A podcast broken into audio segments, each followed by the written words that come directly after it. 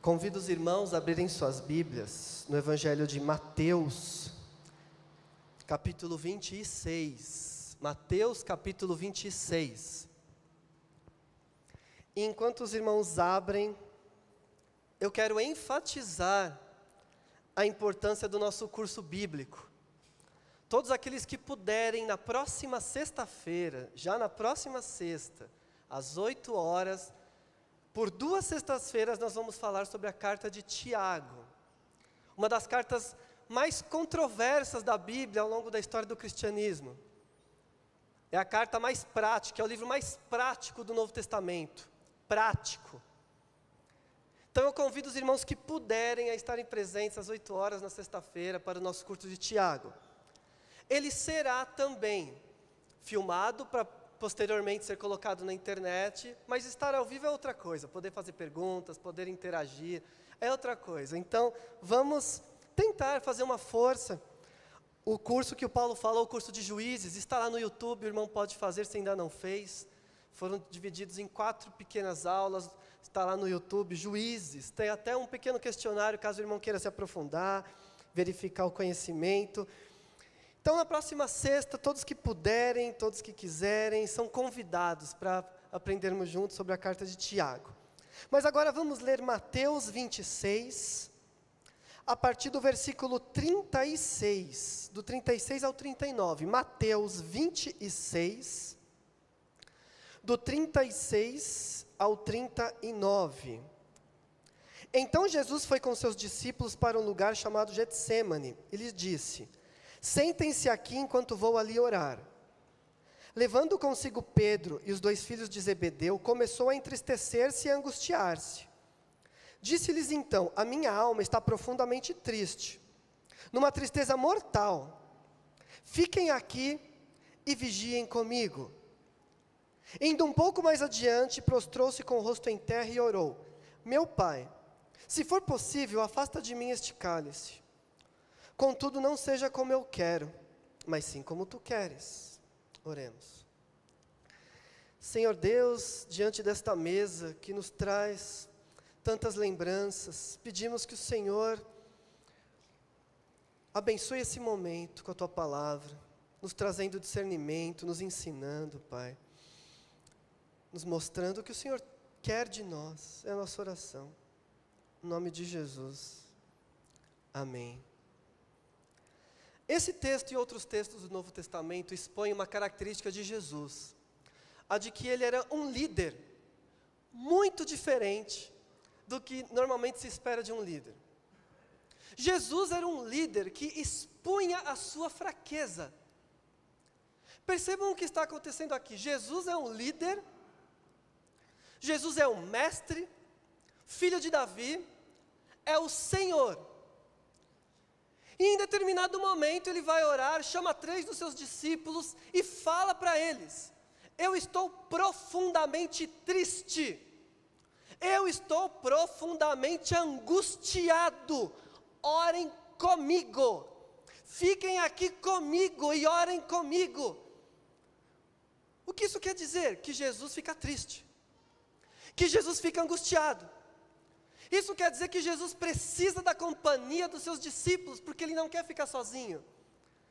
Ele fala, como está aqui em Mateus: fiquem comigo, orem comigo. Ele precisa dessa companhia, ele precisa das pessoas, porque ele está no momento de fraqueza, no momento de fra fragilidade. Ele diz: a minha alma está abatida, a minha alma está triste. E olha, um líder que expõe as suas fraquezas, geralmente não é bem aceito. Um líder que fala, eu sou fraco, eu estou fraco, geralmente não é bem aceito. Pelo contrário, é escorraçado. Eu lembro uma vez um pastor que eu admiro muito, teve coragem de chegar na sua igreja e falou: Meus irmãos, eu estou em depressão, fazendo tratamento, orem por mim. E naquele momento foi um reboliço. Como assim?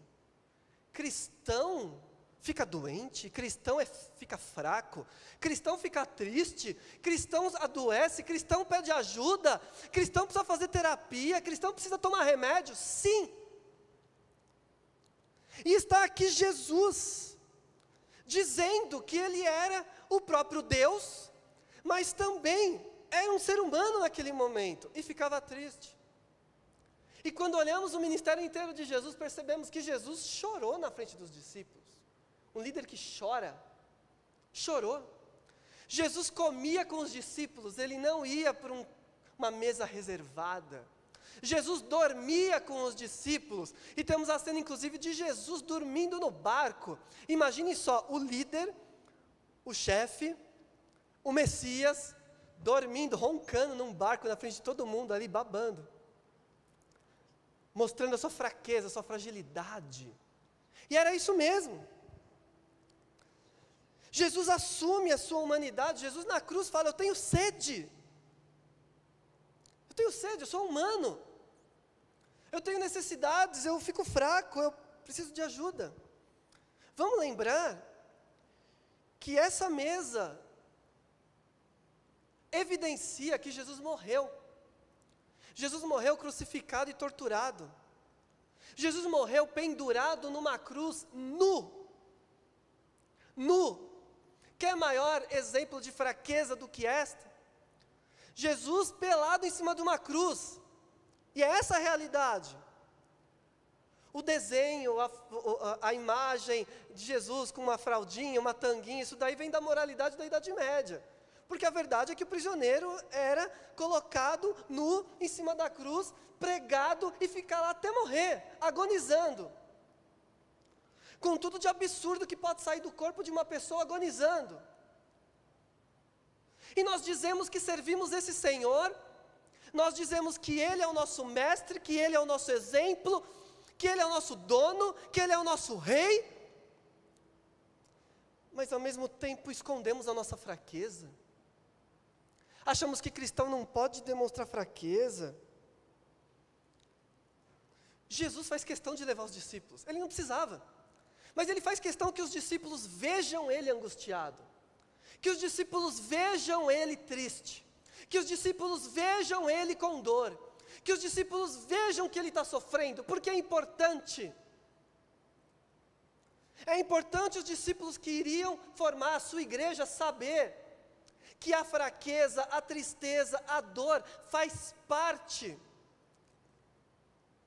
Fraqueza não é sinônimo de falta de espiritualidade, tristeza não é sinônimo de falta de espiritualidade. Pelo contrário, muitas vezes assumir a sua tristeza com Cristo em Deus é uma prova de fé.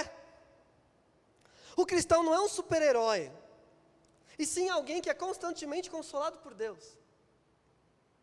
O cristão não é alguém que está o tempo inteiro pro, tentando provar que é forte. Não. Cristão verdadeiro que aprendeu com Cristo, assume as suas dificuldades e as suas fraquezas e pede ajuda. Assume as suas dificuldades e as suas fraquezas e expõe. Porque, segundo está no texto, isso traz consolo. Jesus, ao estar com outros, tem consolo ao estar perto de outros. Isso também encoraja Ora, se eu estou sofrendo e exponho o meu sofrimento, quanta gente que também está sofrendo vai se identificar comigo e vai se unir a mim? E eu lembro naquela comunidade em que o pastor falou: Eu estou com depressão. Quantas pessoas que estavam escondidas, sofrendo no mesmo, puderam se abrir e falar: Eu também. Estava escondendo aqui, tomando remédio escondido. Eu também. Então vamos caminhar todo mundo junto. Porque isso traz encorajamento. Jesus não quer que nós sejamos pessoas com, que aparentam, sabe aquela pessoa que aparenta firmeza o tempo todo, 100%? Jesus não quer que você seja essa pessoa, Jesus não, não quer que você seja esse pai, essa mãe, que aparenta o tempo inteiro que está tudo perfeito, nada me atinge, eu sou inabalável, eu não choro, eu não fico fraco. Porque isso não é um testemunho. Eu ouso dizer que isso é até um mau testemunho. Porque as pessoas não estão enxergando, olha que pessoa que não fica fraco. O que as pessoas estão enxergando é, que belo mentiroso, porque todo mundo fica triste e fraco. Isso é fake. Isso é maquiagem. Isso não é vida cristã de verdade. Isso conduz a uma esquizofrenia cristã que é o que nós vemos por aí, quantos adultos que cresceram em ambientes em que era proibido tudo, proibido falar que está com necessidade, proibido falar que está sem dinheiro, a pessoa está sem dinheiro em casa, fala para o filho, não fala para ninguém, e tem que parecer bonito, tem que parecer forte, tem que parecer que está tudo certo, o crente vive sorrindo, e aí entra na igreja naquela aura de felicidade, mas no fundo está tudo quebrado, e aí a pessoa tem, né, esse dúbio comportamento, está tudo quebrado, mas eu tenho que fingir que está tudo bem. Isso vai ficando cada vez mais triste. Quando a igreja, que era justamente o ambiente para a gente partilhar e expor fraqueza, se transforma num ambiente em que eu menos quero expor a minha fraqueza. Se transforma num ambiente tóxico de competitividade, de ver quem tem mais dinheiro, quem tem a roupa mais bonita, quem se veste melhor, quem tem melhores condições, quem tem a empresa que lucra mais, quem tem a esposa mais bonita, o marido mais bonito, os filhos mais perfeitos, quem tem o filho com maior talento, quem se torna num ambiente em que ninguém mais quer expor a fraqueza, justamente no ambiente em que nós deveríamos estar aqui com, como quem somos no ambiente que nós deveríamos falar: estou com um problema, preciso de ajuda. Jesus compartilhou com seus discípulos, que eram aqueles do convívio íntimo, que é o que deveria ser a nossa igreja. Porque cristão é aquele que reconhece as fraquezas e pede ajuda, e quer melhorar, e quer ser consolado, e quer ser amparado, mas reconhece, e está de peito aberto, porque não tem mais o que fingir. Lembro uma vez eu estava num culto de quarta-feira em outra igreja que eu pastoreava e tinha um casal de visitantes.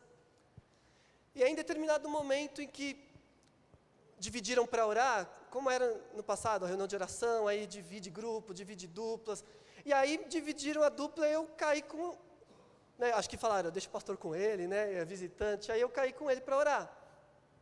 E aí nós orando, né, irmão, algum pedido, o que está acontecendo? Ele, não, eu só quero agradecer como Deus tem abençoado. Minha família né, Deus tem cuidado, família bonita, Deus tem cuidado dos negócios. Aí eu até coloquei algumas coisas minhas, então o irmão quer pedir, não, só quero agradecer, porque Deus é bom. Quero agradecer como Deus é bom. Quero, né, Deus tem abençoado. Que bom, oramos, oramos. E aí, saindo do culto, a minha esposa tinha orado com a esposa dele. E ela no carro comenta: aquele casal tá mal, né? Eu, qual casal? Aquele que a gente orou, eu, não. Não, eles estão mal. Não, não estão mal. Tão, não estão mal. Ué, ela falou que eles perderam a casa, perderam o emprego, estão pensando em separar. Eu, como? Como assim? É, essa necessidade de falar, eu estou bem, eu não preciso de ninguém. Eu não preciso de família, eu não preciso de empréstimo, eu não preciso de ajuda, eu não preciso de remédio, eu não preciso de terapia, porque eu sou bem, porque eu me basto. Ou a versão gospel, eu tenho Jesus e Jesus me satisfaz. Jesus te satisfaz como me satisfaz, mas o mesmo Jesus falou: Eu estou triste, abatido até a alma, vem orar comigo. Essa mesa nos lembra que o nosso Senhor sofreu. Essa mesa nos lembra que o nosso Senhor é o Cristo crucificado. Essa mesa nos lembra que Jesus veio até nós para ser um ser humano fraco como nós somos, conhecer a nossa dor, viver como nós vivemos e nos ensinar como lidar com isso. Se somos discípulos, nós temos que viver como ele viveu, não é isso que nós falamos? Temos que viver como ele viveu, temos que imitar o exemplo de Cristo, temos que viver como Cristo viveu. E como Cristo viveu? Expondo a sua fraqueza. Como Cristo viveu? Chorando. Mas como eu comecei, a gente não gosta muito de pessoas que expõem fraqueza. Será? A gente não gosta ou a gente tem um paradigma cultural que diz que quem expõe fraqueza não merece ser levado em conta?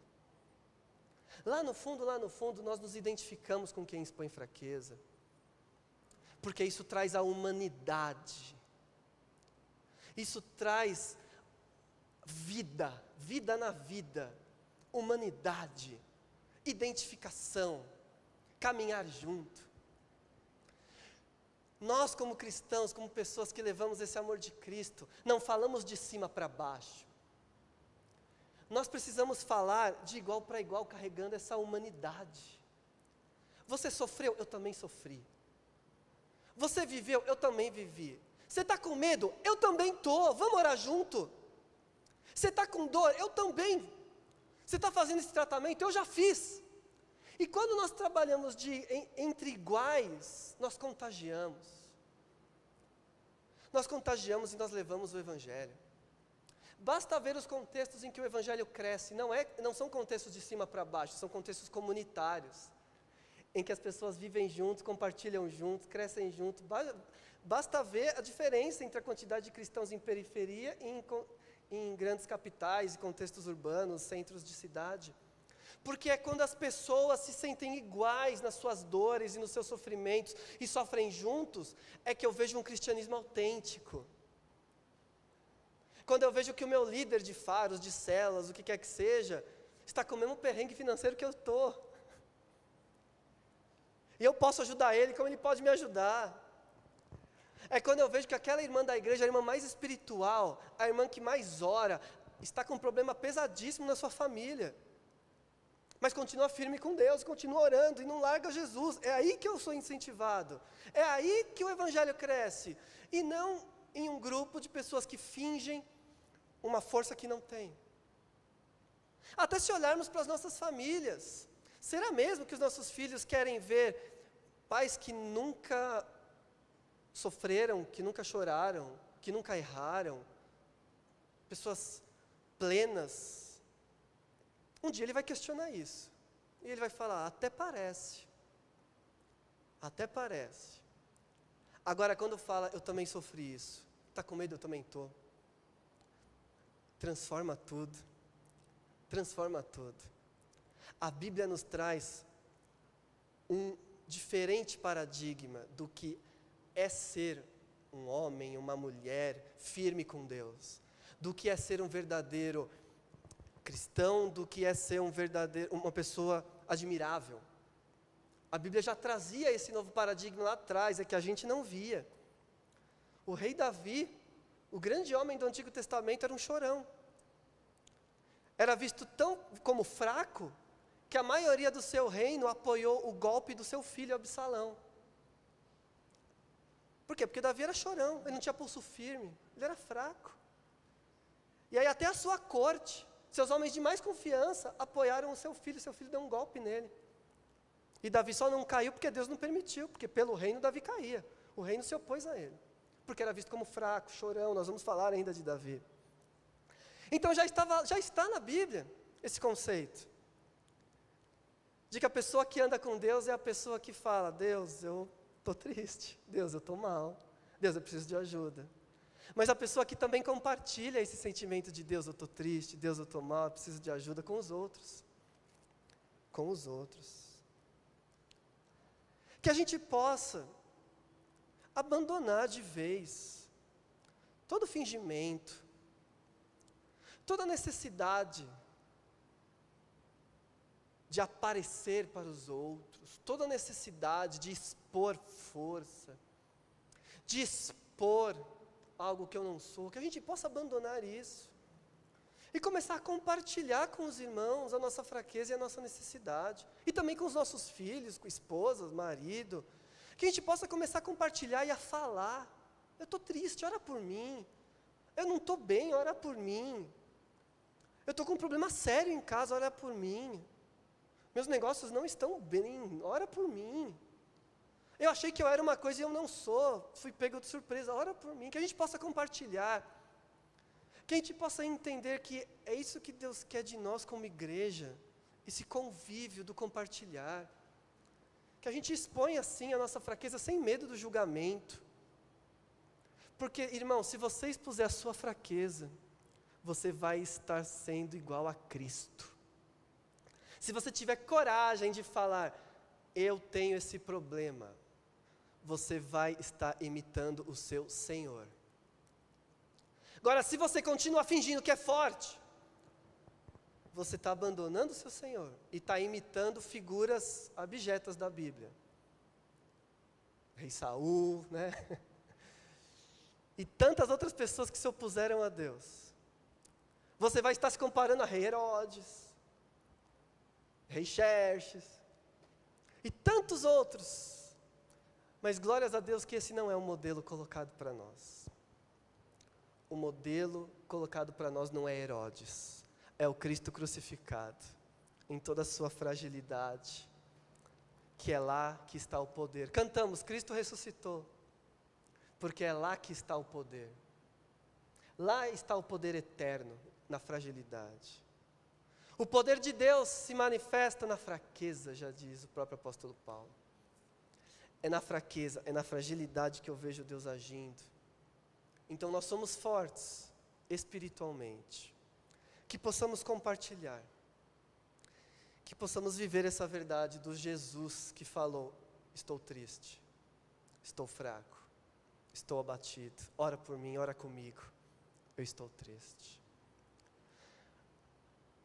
Antes de celebrar a ceia, eu gostaria de orar com você, meu irmão, que está triste, que está abatido, talvez até sem esperança. Quero dizer que Cristo se identifica, Cristo se identifica com você. Quero orar por você nesse momento, feche seus olhos, entregue tudo a Deus. Vamos orar. Querido Pai, somos frágeis, somos fracos, dependemos de Ti, Deus. Dependemos de Ti, do Teu socorro e da Tua ajuda. Senhor, abençoa aqueles que de alguma forma se identificaram agora com Cristo, na fraqueza, na dor, no medo. Abençoa, Pai, cada irmão aqui que está sofrendo. E por favor, traga a solução para esses sofrimentos, Pai. Eu oro também, Deus, para que o Senhor encoraje estes teus servos, para que eles possam compartilhar e contar com a ajuda, Deus. Que eles sejam encorajados por Ti a confiar em irmãos, a confiar na família, a compartilhar a dor. Peço também, Deus, que o Senhor use pessoas para fazer a diferença na vida desses irmãos que sofrem. Como o Senhor, naquele momento, colocou os discípulos ao lado do Cristo. E que essas pessoas possam fazer a diferença e não dormir como os discípulos dormiram, Pai. Senhor, todo, toda fraqueza que for compartilhada em nosso meio, que seja abraçada. Toda fraqueza compartilhada em nosso meio, Pai, que seja cuidada.